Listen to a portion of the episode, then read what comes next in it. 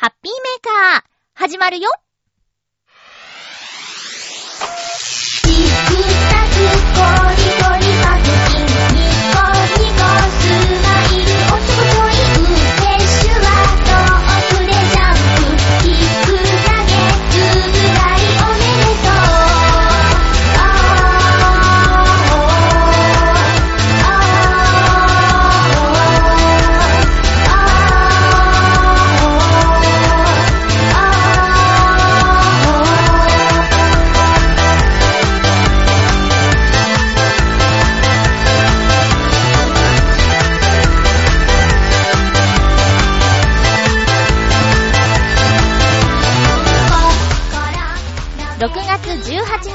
ゆっちょのハッピーメーカー。この番組は、ハッピーな時間を一緒に過ごしましょうというコンセプトのもと、ちょわへよ .com のサポートでお届けしています。梅雨らしいのは、この週末にかけてみたいな感じで、最近しばらく天気がいい日がありましたね。え今日も最後まで1時間よろしくお願いします。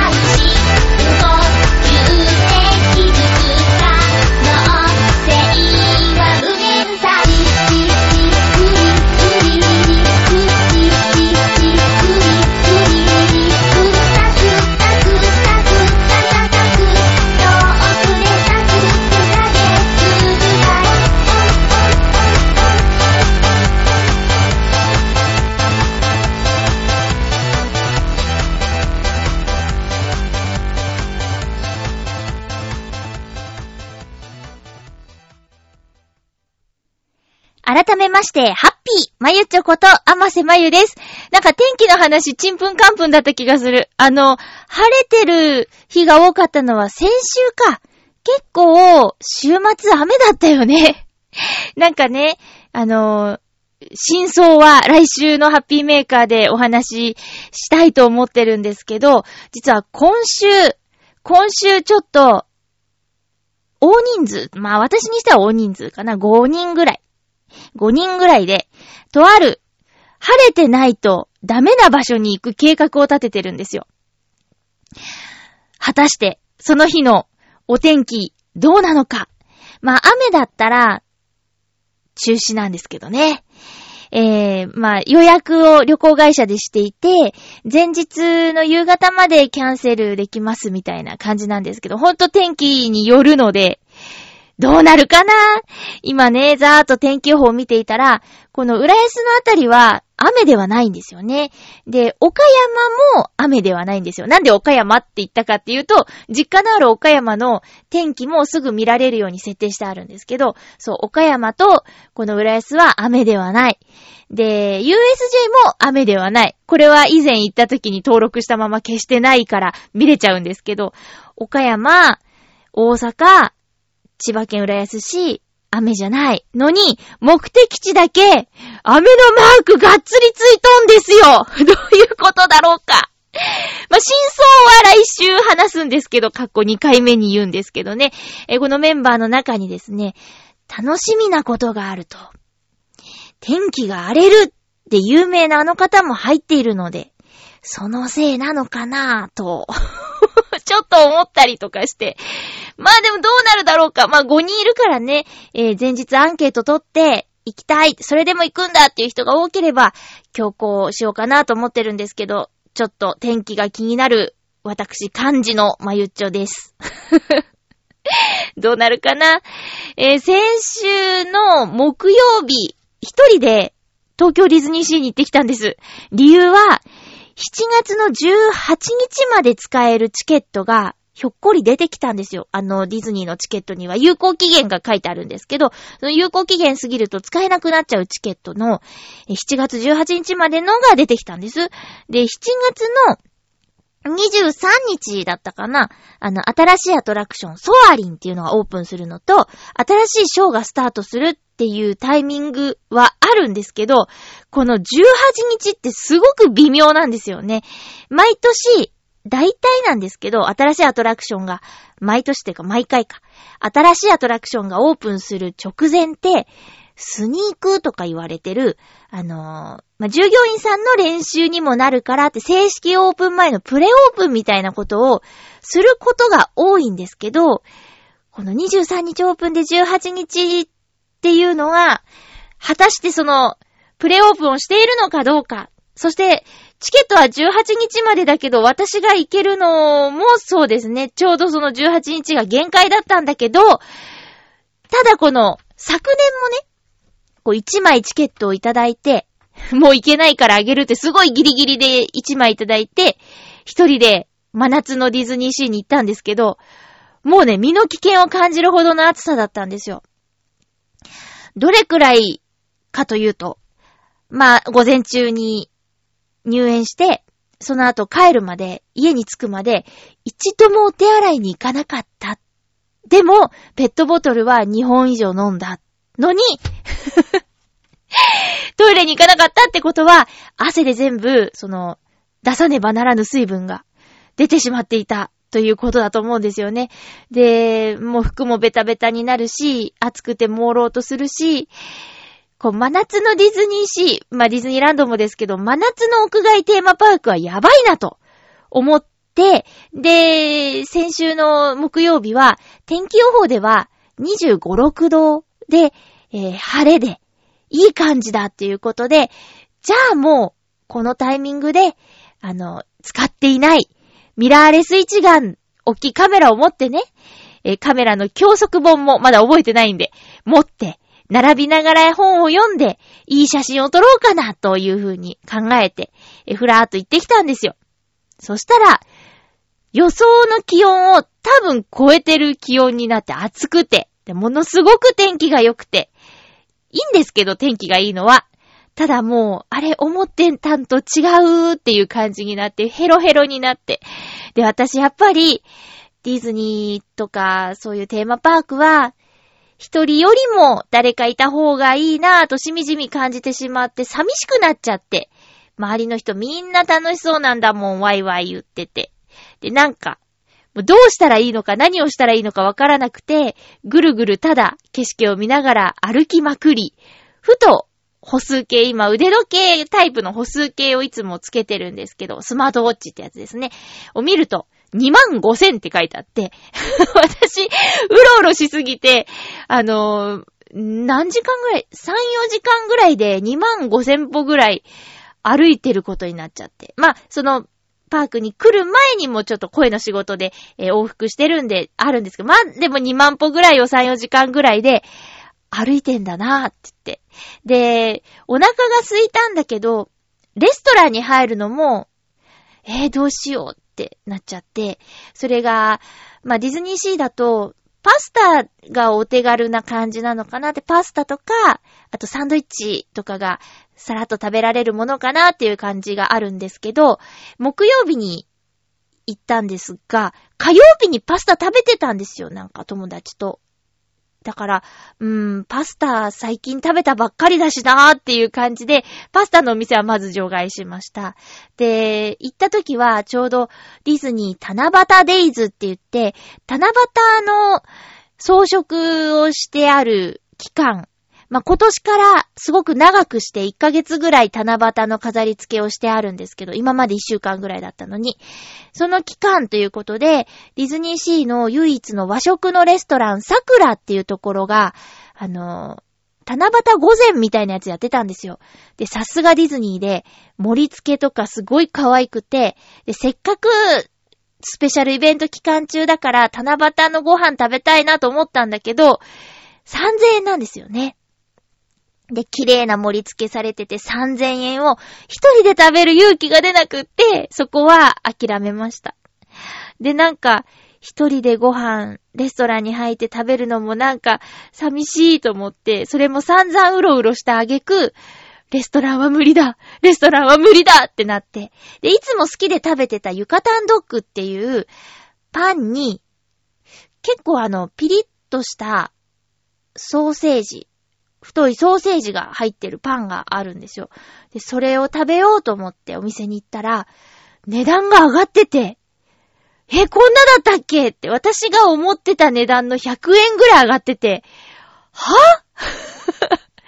ちょっと待ってよって、それね、1本500円とかになっちゃってたの。私が、えー、よく行って食べてた頃は、なんだこれ、鶏飯買えるじゃんとか言ってたから、まあ、400円以下だよね。380円とかで売ってたと思うんだけど、え、500円ってなって、500円ってことは、よくあの、ディズニー行った人が食べる、ターキーレッグっていうね、こう、チキンの骨付き肉。あれも500円なんで、あれと一緒かと思って。そしたら、なんか肉肉しいのに500円払った方がいいなーなんて思ったんだけど、あの骨付き肉を一人で被りついてる女って、って思った私勇気が出なくて食べられなくて、結局空腹は空腹なんですよ。空腹で、ポップコーン食べました。悲しい。あのね、食べたことない味のポップコーンが出てて、なんだっけ？ガーリックシュリンプ味。これね、まあ、しょっぱい感じのポップコーンと甘いポップコーンとあるんですけど、お腹が空いてる時にはやっぱりしょっぱい方だろうと思って、えー、ガーリックシュリンプ味のポップコーンをむしゃむしゃ食べました。いやいやいやいや、もうね、私ダメだ。一人ディズニー。うーん。もっとカメラの腕が上がったりとかして、ちゃんとこう撮るんだみたいな感じで動けるようになれば、それに夢中になって時間を過ごせるのかもしれないけど、まだ人の目が気になりますね。いや、見てないだろうけど、でも私は見ます。一人で来てる人のことを見ちゃいます。は、一人ディズニーしてる。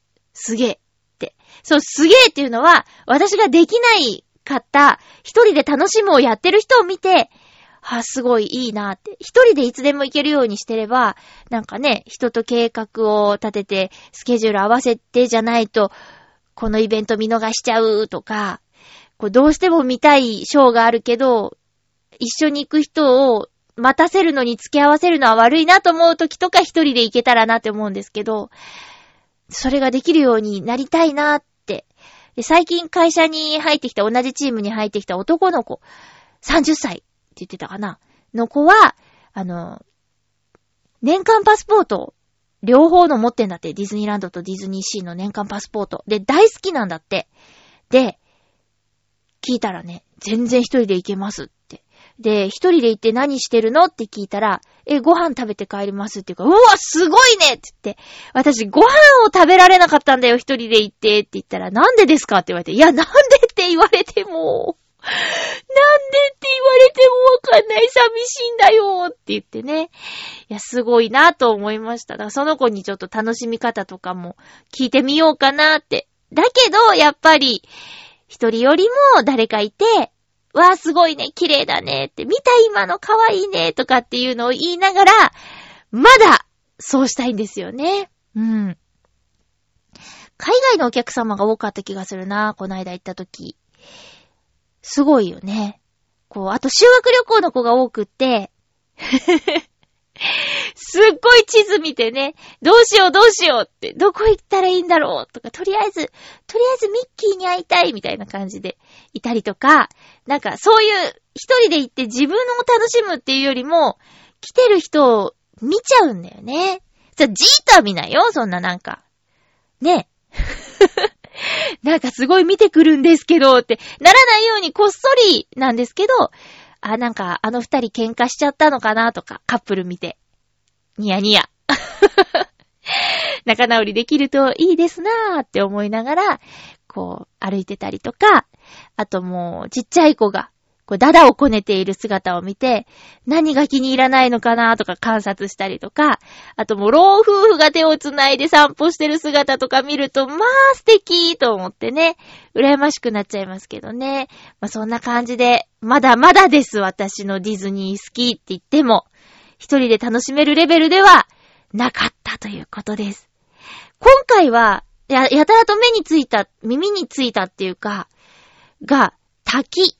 うん、私、滝好きなんですよ。な、言うてもそんないろいろ言ってるわけじゃないんですけど、なんかあの滝のあの感じが好きで、ちょっと行ってみたい滝とかも、2、3箇所あるかなっていう感じなんですけど、こうディズニーって、こうテレビでもよく言われるからご存知の方も多いと思うんですけど、あの、いろんなエリアに分かれてるじゃないですか。ディズニーランドとかで言うと、あの、アドベンチャーランド、ウエスタンランド、ファンタジーランド、クリッターカントリー、トゥモローランド、トゥーンタウンとか、あとワールドバザールとかあるんですけど、その、えー、エリアごとに BGM が流れていて、で、BGM と BGM が隣同士、別にね、壁があるわけじゃないんで、こう、音がぶつかっちゃう、いそうでしょ？まあ、こう、ファンタジーランドの音楽とトゥモローランドの音楽がガシャンってなっちゃうような気がするけど、そうなってないのは、間に滝、また水の流れの音を設置してるからだっていう話があって、まあ、意識してみると結構そうなんですよ。特にわかりやすいのが、アドベンチャーランドとウエスタンランドの狭間ですね。あそこは割と大きめの水の流れがありますね。うん。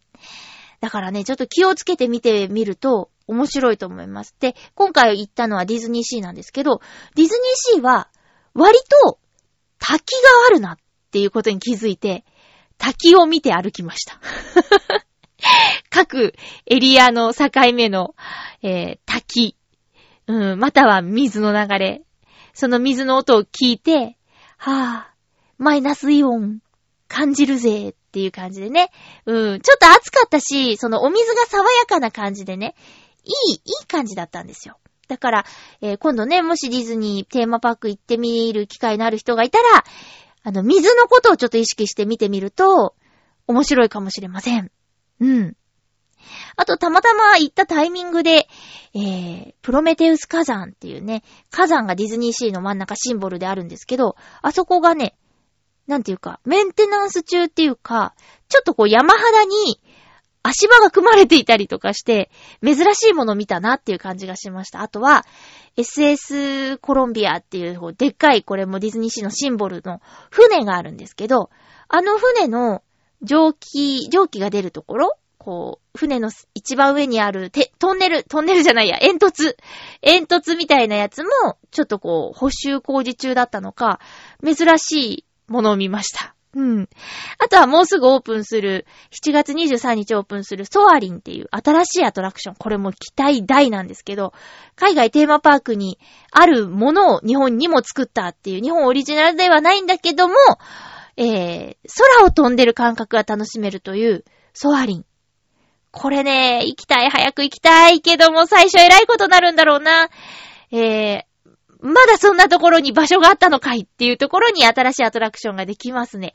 えーディズニーシーに入って、プルメテウス火山を見て右の方へ行くと、そのソアリンがあります。割と手前にあります。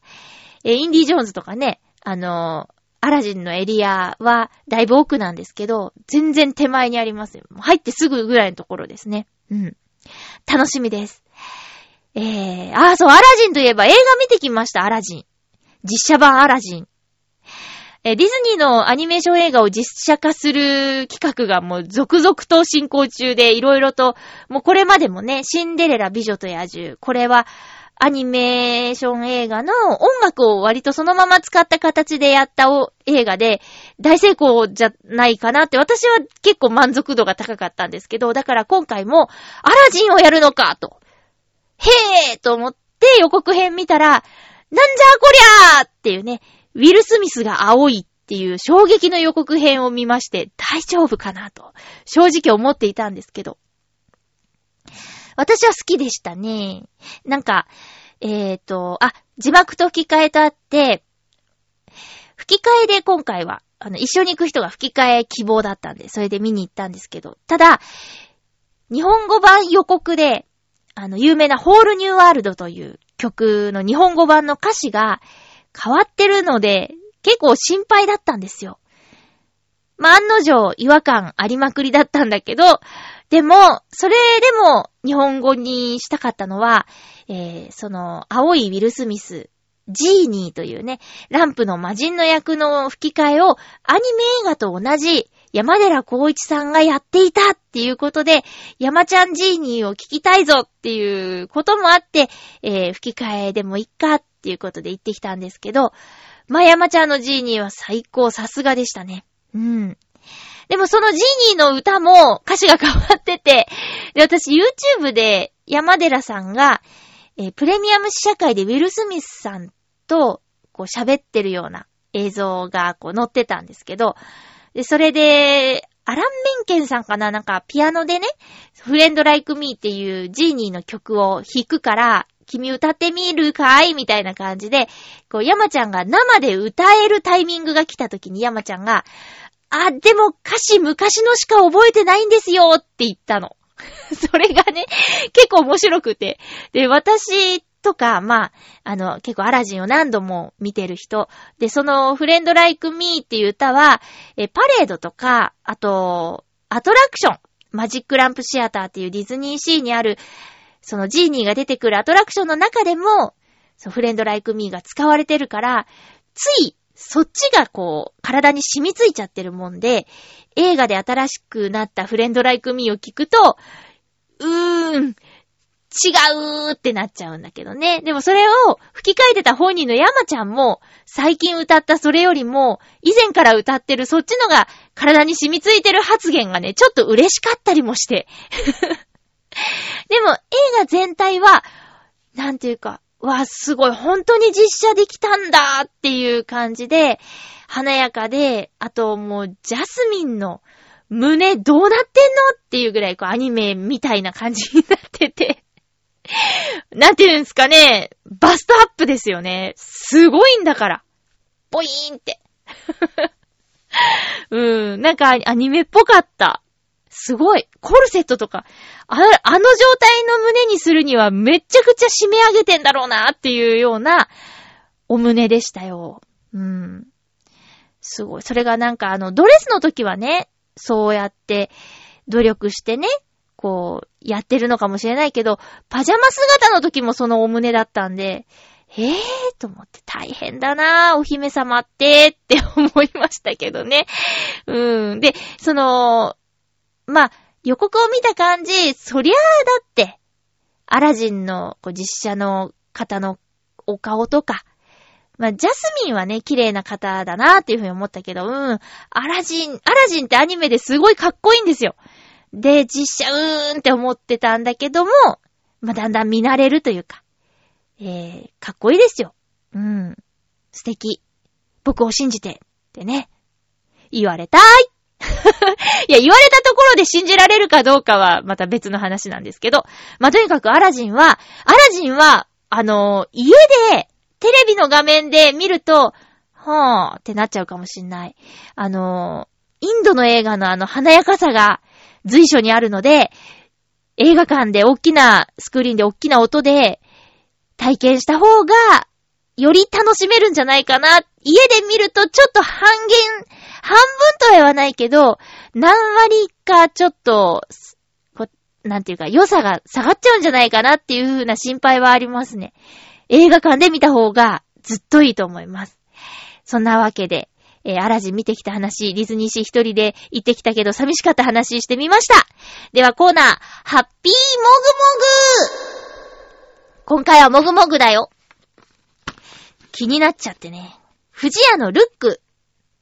これはルックルックっていうのかなルックの後に2って書いてあります。あ、わかったなんで2なのか。2種類の味が入ってるからだと思います。えーと、じゃあルック2かな。富士屋のルック2。チョコミント食べ比べ。定番チョコミントと超チョコミントが入ってるそうですよ。両方行ってみたいと思います。あの、チョコミント大丈夫か問題ってあるじゃないですか。私はチョコミント大丈夫どころか大好きですね。あの、あれば選んで手に取っちゃうぐらい好きです。おいしょ。まあ、定番チョコミントから行ってみようかな。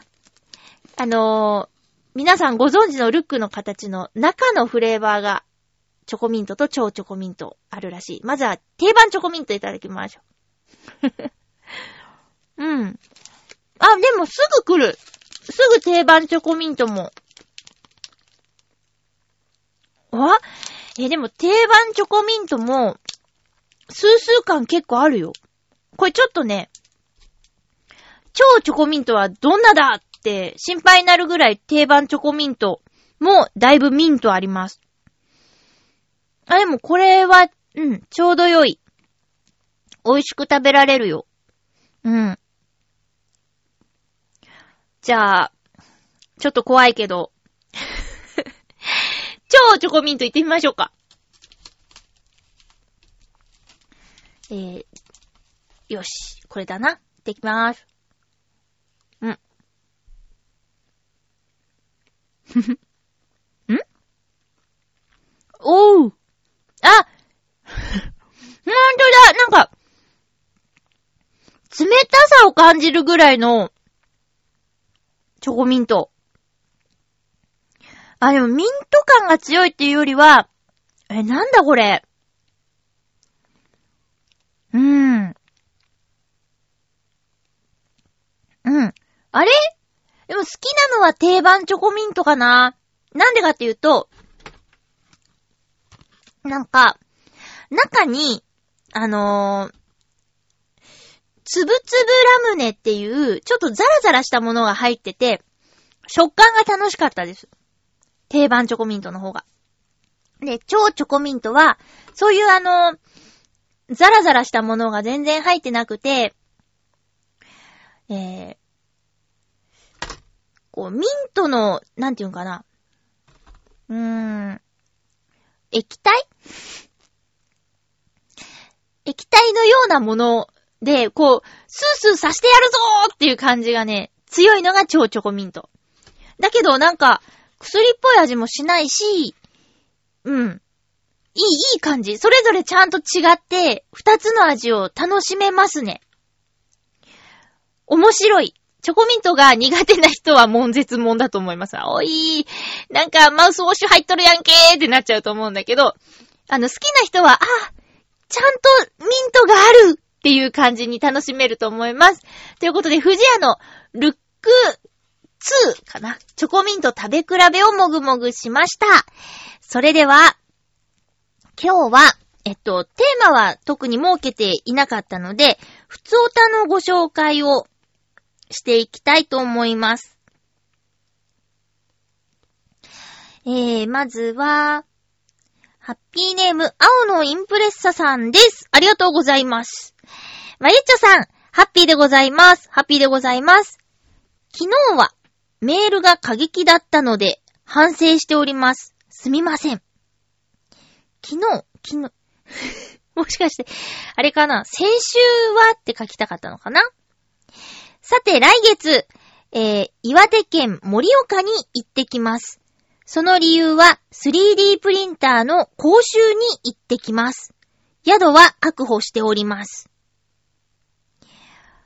仕事でかな？プライベートでですか ?3D プリンターの講習って。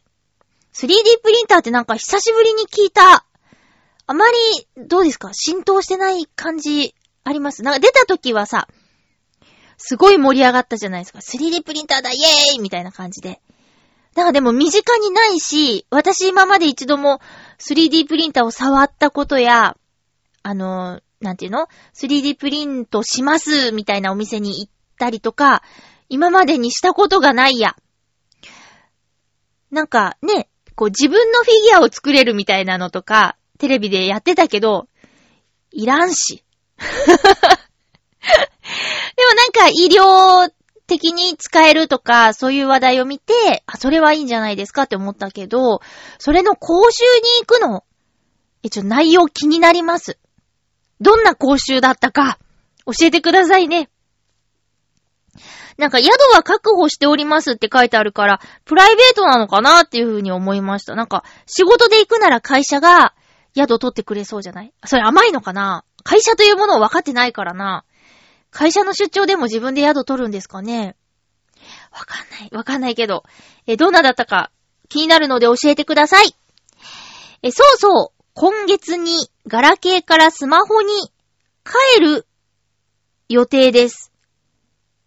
何をするのか決まってませんが、どうしようかな。あ、あ、これちょっと待って。変えるの文字変換間違えてるんじゃない？帰るっていう感じだよ。ガラケーからスマホに帰るって、だってスマホだったのをガラケーにしてまたスマホに戻るっていう意味だと思って、へえって思ったけど、変、変化するの変の変えるだったらわかるよ。ガラケーからスマホに変える。うん。ちょっと、ちょっと、青のインプレッサさんのメールも下読みしなきゃいけない。わかんないじゃん、これ。そうか。あ、そうガラケーからスマホに変えますか、ついに。おー。私の周り結構ね、まだまだガラケーっていう人いるんですよ。まあ、職場にね、年配の方が多いっていうのもあるし、あと、私より若い子でも、あえてのガラケーっていう人もいる。スマホにしても別にって。今だってメールとで、電話だってしないメールぐらいなのに、みたいなこと言ってて。うん。だから、スマホにして値段高くして、それでもやりたいことがないから、え、ガラケーで行けるとこまで行きたいですって言っている人がいるし、あと、結構人間関係が、あの、お盛んで、それいい意味でだよ。いっぱい知り合いがいちゃうから、あえてのガラケー。こう、なんていうか、会って喋ればいいじゃんスタイル。いいよね。それすごくいいと思うんだけど、こう LINE でやりとりとかして自分の時間を取られるのが嫌だみたいな。あと、既読スルーしてますよとか、未読じゃないですかとかっていうのの煩わしさが想像されるので ガラケーですっていう友達、これ親友なんだけど、がいて、まあなんか、すごく考え方がしっかりしててよろしいんじゃないかと思いますけどね。自分の意見をしっかり持ってていいんじゃないかなって。で、青のインプレッサさんは、でも、あの、趣味が多いし、写真撮るでしょ？で、写真をさ、今なんか新しいカメラとかだと、スマホにあの、データ転送できたりして、すぐ SNS に上げられるとか。だから、写真を撮る人でもっと見てもらえる場が広がったりとかはするのかな、とかね。あと、まあ、ゲームが好きだったり、あと、応援してるチームが、ね、車とかであるようだったら、その情報とかをどこでも得られるとか、そういうのはあるのかな。で、このメール見て思ったのが、え青のインプレッサさんは、じゃあこのハッピーメーカーはパソコンで聞いてくださってるっぽいっていうことですよね。スマホじゃなくてガラケーでハッピーメーカー聞くの大変でしょ。聞けるのかなそもそも。ね。だから、あれですよ。青のインプレッサさん、ラジオがもっと、聞け、聞きやすくなりますよ。外でも聞けるようになる。まあ、車で移動してたりしたら、いや、車で聞けるから、今までも車で聞いてるし、みたいになるかな。ただあの、ラジコってアプリがあってね。いや、これからスマホにするなら、おすすめアプリありますかって聞かれたとして、おすすめするアプリは、ラジコですよ。うん。ラジコがおすすめ。えっ、ー、と、無料だと、そのまま使うんだとすれば、自分のお家にあるラジオが入る範囲、カーステレオのラジオが、えー、取得できる周波数の放送局だと思うんですけど。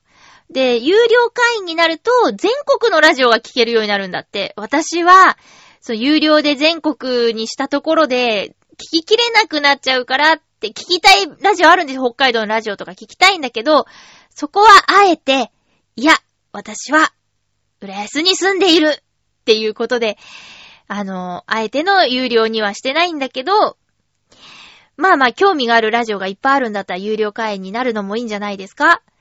うん。だから青のイプレッサさんはスマホをゲットしたらまずラジコから楽しむと良いと思います。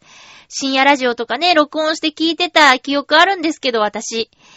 あのー、そんなことしなくてもタイムフリーっていうのでね、えー、一週間以内、放送から一週間以内であれば、深夜の放送も昼間に聞けるという素晴らしいアプリです。あと TBS 好きなら TBS ラジオクラウドとかね。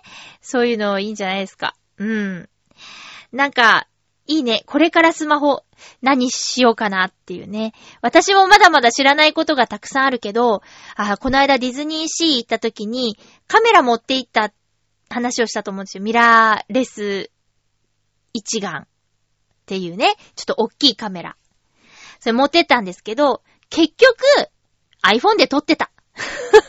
iPhone で綺麗に撮れるんだもん。まだね、その、大きなカメラで撮る醍醐味が分かってなかったみたいですね。なんで買ったんだって話ですけど、あの時はね、なんか勢いで、はぁ、ミラーレス一眼買いたいと思って買っちゃったんだけど、使いこなせてないなぁ。うーん。まあまあ、いっぱい楽しみ方はあると思います。人それぞれ。スマホで仕事したりする人もいるしね。何でもできます。音楽の作曲だってできたりするみたいだし、楽しみ方は無限ですよ。うん。使いこなせてないもん、私。絶対。まだまだできることいっぱいあると思うんですよね。えー、っと、青のインプレッサさんお便りありがとうございました。あ、ちなみに私は iPhone ユーザーです。えー、っと、Android 使ってみたけど iPhone に戻ってきた感じです。Android の本体買ってみて、半年も持たなかったね。なんか、こんなに煩わしいなら、変えてしまおうと思って、iPhone に戻した感じです。ちょっとね、お金かかっちゃったけどね。えー、そんな感じ。どっちにするんでしょうか？えー、続きましては、ハッピーネーム、七星さん。ありがとうございます。まゆっちょ、ハッピー、ハッピー？ここ最近、バスケットボールがしたい。七星です。バスケットボールがしたい。ほう。体調が追いつけるものじゃないですけどね。本格的なやつやろうとしてる？うーん。まずは、あの、3on3 ぐらいから。まあ、3on3 でも、ね、激しい人がやったら激しいんだけど、ゆるバスケしない？みたいな感じでね、えー、募ってやったらいいじゃないですか。バスケのゴールがある公園っていいね。ちょっとここではピンとこないんだけど。この間あの、お友達の家の周辺をちょっと予定より早く着いちゃったんで散策してた時に、住民の人だけ使える公園の中にバスケのゴールがあって、わあ、いいなぁなんて思ったんですけどね。えー、なぜかと申しますと、なぜバスケットボールしたいかと申しますと、アメリカのバスケットボールリーグ NBA が一番強いところを決めるトーナメント戦をしております。片や5年連続連覇を目指すチームと、チーム初めてトーナメント決勝まで来ている特別にカナダから参戦しているチーム、動画サイトに登録していないのいないので、全部は見られておりませんが、ハイライトとか見て楽しみでした。さて、5年連覇と初制覇、どちらが勝つのでしょうね？見られませんが、期待します。来シーズン仕事ついて、いいパソコン買って、視聴会員入って、好きなチームを追いかけたいと思います。それでは、ということで、ありがとうございます。5年連覇と初初トーナメントチーム、ん？初トーナメント決勝までやってきたチーム。そうですね。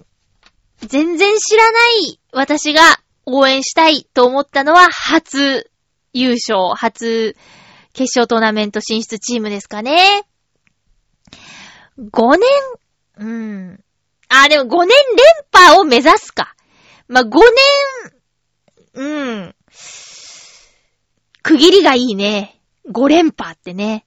4連覇より5連覇、区切りがいいけど、どうだろうか。もうもうここまで来たら、選手の人柄だな。すっごいもう多分あれでしょ ?NBA の選手って言うと、もうすごいお肌に絵が描いてある人たちだよね。それが少ない方、わかんないけど いやー、そうですね。でもほら、なんだっけ、ベストジーニスト賞とか、吉本ブサイクランキングとか、なんか、そういう順位を決めるやつって、3年連続で入ったら殿堂入りとかになってない ?5 年、3連覇でいいんじゃないですか？バスケットボールも。3連覇してすげーのとこ4連覇、うわーやったねーって言って5連覇したら、あ、またですかって。感動が薄まらないですかねあの、他のチームを応援している人のモチベーションとか。もうこのリーグで戦ってもあそこに勝てないもんなーとかってなるんじゃなくて、初決勝トーナメント進出チームが優勝することによって、ほう、うちのチームもまだ望みがあるぞっていう風にみんなのテンションが上がるのは、初の方じゃない？ああ、私はじゃあ決めました。初の方で。そっちがいいような気がしてきました。うん。どうでしょうか？わかんないですけどね。バスケットボールか。もう私スポーツもちゃんと追っかけてないからな。同じチームにあのサッカー大好きな女の子がいて、海外リーグもしっかり見てるような子。やっぱあのー、男性、特におっちゃんはスポーツ好きな人多くって、話盛り上がってるもんな。いいなぁと思って。なんか知識だよね。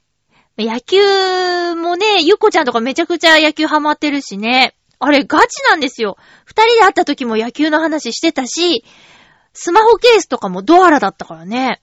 もうガチよガチ それがコミュニケーションにも役に立つって言ったら、いいよね。好きなものと、こう、周りをつなぐツールとしても使えるなんて一石二鳥ですよね。羨ましいです。私、こう、語れるスポーツ一個もないです。全部浅い。というか、うーん、サッカーギリギリだけど、でも選手の名前とか覚えてるわけじゃないし、今の J リーグのチーム、読めるかすら不安。チーム名を。そんな感じなんですよね。七星さん、あの、目標もあっていいですね。来年のシーズンはいいパソコン買って、うん、パソコンで視聴して応援したいっていうことで頑張ってくださいね。こう、応援する人も、メンバーの一人みたいにカウントしてくれるチームいいですよね。続きましては、ハッピーネーム、小原茂久さんから、もう嬉しいです。ありがとうございます。まゆちょ、ハッピー、ハッピー？いつも楽しく、ほのぼのと聞かせていただいています。ありがとうございます。先日の音楽村、お疲れ様でした。実は私は、まゆちょさんの動画を鮮明に撮れるぐらい近くで演奏を見せていただきました。えぇ、ー、そうだったっけ？私、コアラさんを見たよ見えたと思う。通路側じゃなかったかな。あと、この番組もね、あの、ライブのたびにメールをくださる、ミンチさんも来てくれてて、ミンチさんが最前列にいたのは、2曲目の頭で気づきました。はぁ、ミンチさんがいる嬉しいってなって。ちょっとミンチさん音楽村の感想メールいただけたらありがたいんですが。聞いてるかな？番組聞いてるかな？続きます。スピッツさんの優しいあの子には驚きでした。今まさに放送中のドラマの曲をやるという対応力、すごいです。これは、あの、ガズさんが動画に上げていたからです。きっとガズさんは朝ドラの主題歌をウクレレで教えてくれるだろうなっていう想像のもと、えー、歌う曲を提出するときに、優しいあの子、かっこ仮っていう感じで提出したんですよ。だからガズさんのおかげなんです。え、ノビーさんもそうですが、ウクレレ一本で歌を歌うというのは、きっとギターよりも大変なのではないかと思いますが、それを楽しそうにやっていたお二人には脱帽でした。また音楽で繋がれたら嬉しいです。どうしてそう思うんだろう。えぇ、ー、ギターのが大変でしょだって弦の数が、日本も多いんですよ、ウクレレより。えー、でもギターを弾く人にはウクレレで歌うの難しそうに見えるのかな？いや、でも逆にウクレレチームはギターを弾き語る人をすげーって言って見てたんですよ見てたんですよ不思議な感想でした。そうなんだ。でもできちゃうんでしょ？どうせできちゃうんでしょ？それ、言うて。小原さん、ウクレレ触ったらもう、じゃあ、じゃゃじゃじゃじゃじゃじゃじゃじゃじゃじゃんって。でもできると思いますよ。うん。なんか物足りなさとか、あの、弦がふにゃふにゃだなとかいう感想は持つかもしれないけど、もう触ったら絶対できるし、できるんでしょ実は。なんか、うん。なんかもう、さ、できそう。やってそう。うん。さて、窮地の馬王さんのラジオにもお便りをお送りいたしました。わあ、読まれるかわかりませんが、何か苦境脱出のお手伝いになれたら嬉しいです。本当に送ってくれたんですね。ありがとうございます。いや、何って方は、あの、えー、っと、今一番新しい馬王でもか、今週ね、お休みしますっていうツイートを見たんですけど、えっと、今聞ける一番新しい馬王でもかで、お便りが来ないって悩んでいたんですよ。皆さんが。馬王デモカの皆さんが。だから、あの、他の番組で宣伝してもらおうぜ、みたいなくだりで、まゆっちょんとこで宣伝してもらおうぜ、みたいなんで、結構名前を出していただいてて、ありがたいことに。いじりも含めありがたいです。うん。で、ね、先週のハッピーメーカーで、ぜひ、リスナーの皆さん、の、バオさんを助けてあげてくださいっていうことでお話ししたところ、小原さんも送ってくださったっていうことで、ありがとうございます。なんか、小原さんがチョアヘを盛り上げてくださってる感がすごいありますね。あの、男のガールズトークが、久しぶりに更新されていたんですけど、6月分で。そこでもね、小原さん名前出てましたよ。あの、聞いているかな？えっと、なんだっけ？これからちょっと男のガールズトーク、今まで4人でやってきたけど、ちょっと体制を変えて、更新できること優先で、メンバーが揃うことよりも、更新していきたいですっていう内容の話をしていて、でもゲスト呼びたいですねって言ってて、で、小原さんに来てもらいたい。で、小原さんに、ボイストレーニングしてもらいたいみたいな話をしていたんでね。え、もしまだ聞いていないようでしたら、小原さん、男のガールズトークからラブコールが来ておりますので、えー、聞いてみてくださいね。私、あの、小原さんが出、出る回はもっといつもより楽しみに、ガールズトーク聞きますよ。前も出てましたけどね。うん。いや、男のガールズトークはね、面白いよ。だからちょっと更新がなくて寂しかった。あ、更新がなくて寂しいといえば、洋一郎さんの番組もね、丸一年更新がないっていうね、ええーっていう感じだったんだけど、なんか近々、あの、撮る日が決まったらしくって、まあそれは良かったなと。一年って、いや、なんか、いや、更新ないなと思ってたけど、一年間なかったとは、それは思ってなくて、いや、早いなと、一年早いやーっていう感じがしました。うん。で、また近々聞けるってことなんでね。楽しみです。えー、っと、あ、ごめんなさい。続きね。バオさんのラジオにお便り送りました。もともと私も文化放送や日本放送など、ラジオに何度かハガキを出していたりして、以前は、ゆずのオールナイトニッポン R でも電話出演させていただいたこともありました。うん。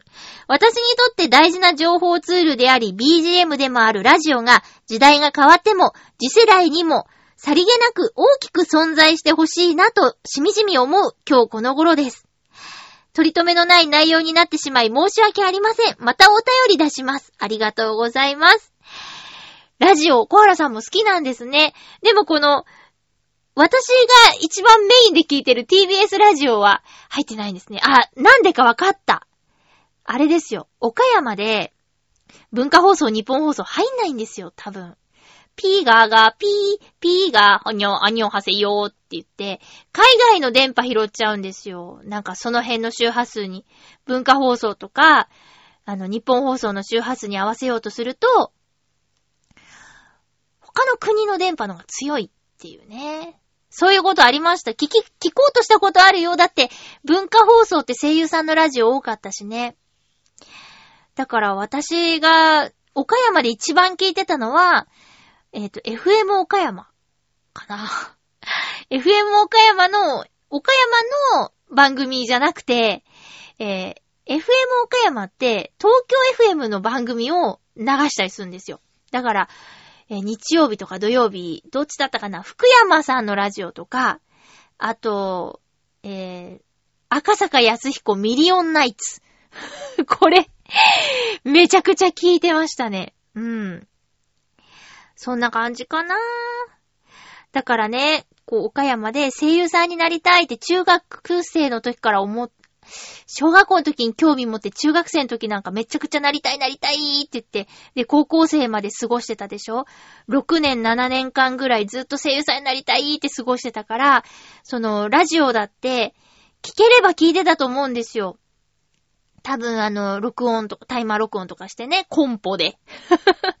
コンポで録音して MD に焼いて、通学中に聞いたりしてたと思うんですよ。でも、それができなかったから、あの、もしできてたらね、東方学園放送音響科に行ってたかもしれない。なんか声優さんになりたいなりたいって思ってた中で聞いてるラジオの中で、このラジオを作る人になりたいという発想になってた可能性もあるんですよね。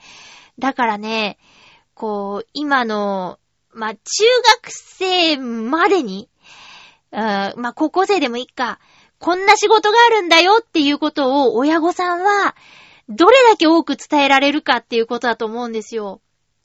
なんか大人になってから、テレビとか、それこそラジオとかで、職業、何々って聞いて、へーって、あのー、樹木、樹木の先生とかね、そんな仕事あるんだって思ったし、なんか、いっぱい選択肢を与えてあげることが親の役割の一つなんじゃないかなって思いますね。うーん。なんか、なんだっけ？何歳 ?13 歳のハローワークだっけ？なんか子供にいろんな仕事を教える本が流行ったけど、いや、本当にあれ、あった方がいいと思う。うん。いろんな可能性で、それをやるためには、何を勉強したらいいのかっていうのを、だからやっぱ中学校までじゃない？高校からさ、専門分野のし、こう、学部のある、学校あるじゃないですか。何を専門に教わる？酪農高校とかさ、まあ言うたらね、の、農産業を学ぶ高校とか工業科とかさ、なんかいろいろ分かれるじゃない？だからやっぱり、中学入っ、受験までにいろんな可能性を示してあげるっていうのがね、できたら、いいんじゃないかな。だって、大学も、大学で何をやりたいか探すとか、やりたいことも特にないから、普通職で就活だけとりあえずやってますとか、よりも、もう中学校の時から、これになりたいんだ僕って言って、そのために勉強していった人とでは、やっぱ、現場に出てからの熱意も違うだろうし、って思ったんですよね。うん。だから私は、こう、声優さんになりたいっていうのだけでこう、突っ走ってきちゃったけど、そっからまたなんか、可能性あったかもなーって、今ラジオめちゃくちゃ聞いてて、ラジオ業界のお仕事羨ましいなってちょっと思ってるからね。うん、なんか私はメインで表に出る人じゃない、なかったのに、声優になりたいって言って、声優を目指してしまった件について。うん。そうじゃなくて、こう、その好きなお仕事を支えるお仕事っていうのの存在を知らずに来ちゃったのよ。だから、音響の人もそうね、アニメを作る音響の仕事とか、だから、まあ、そっちに、こう、目がいかなかった自分をちょっと、かわいそうに思う。特に今だったらラジオですね。ラジオって素晴らしいなって本当に思ってるから、うん、そっち方面の仕事に、の可能性を見つけられなかったっていうことがね、残念でならないよ。全然、いつもあの、小原さんのメール広がるから大好きですね。うん、全然、あの、謝らないでほしいっていう意味ですよ。季節の変わり目、ご自愛ください、まゆっちょさん。先ほど、伝え忘れました。先日、ハッカユの件教えていただきありがとうございました。まだ試せていませんが、試したらまたお伝えします。ということでありがとうございます。ハッカユっていう言葉のところ、ハッカユの湯が、お湯の湯になってるんですけど、私のお伝えしたいハッカ油はね、油なんですよ。ハッカ油って書きます。えっ、ー、と、ドラッグストア、そうですね。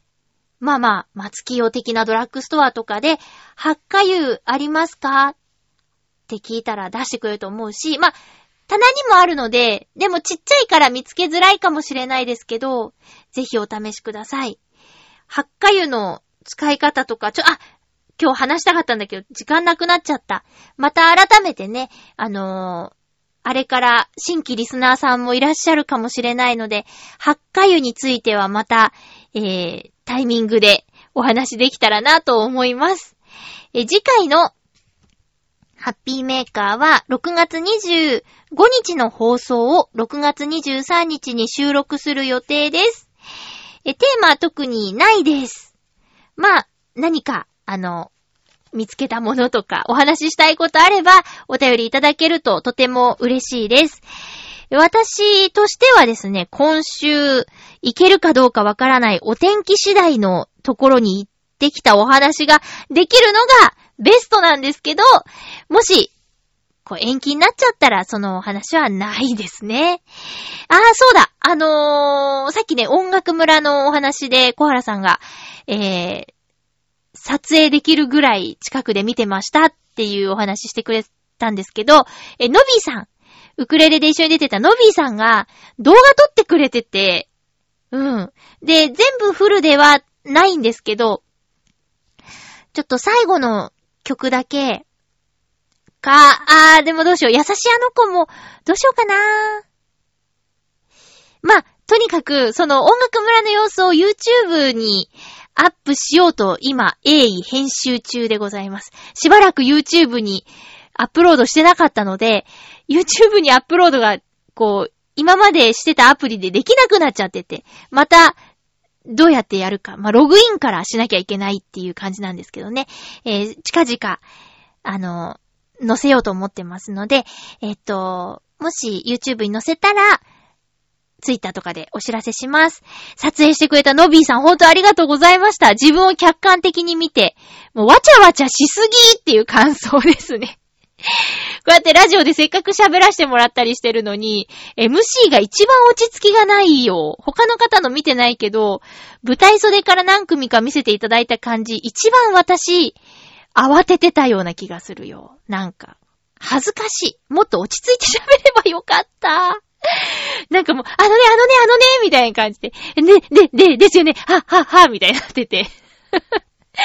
もうちょっと落ち着けよーって言って、演奏シーンよりも MC とか、あのー、ね、か、あ、川崎匠さんじゃないや。